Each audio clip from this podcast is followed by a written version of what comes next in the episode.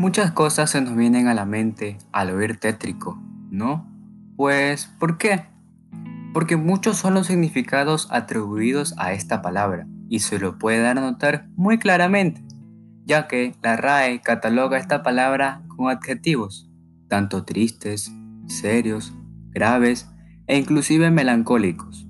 Por otro lado, la Academia Ecuatoriana de la Lengua relaciona esta misma palabra pero con una composición literaria, es decir, un poema.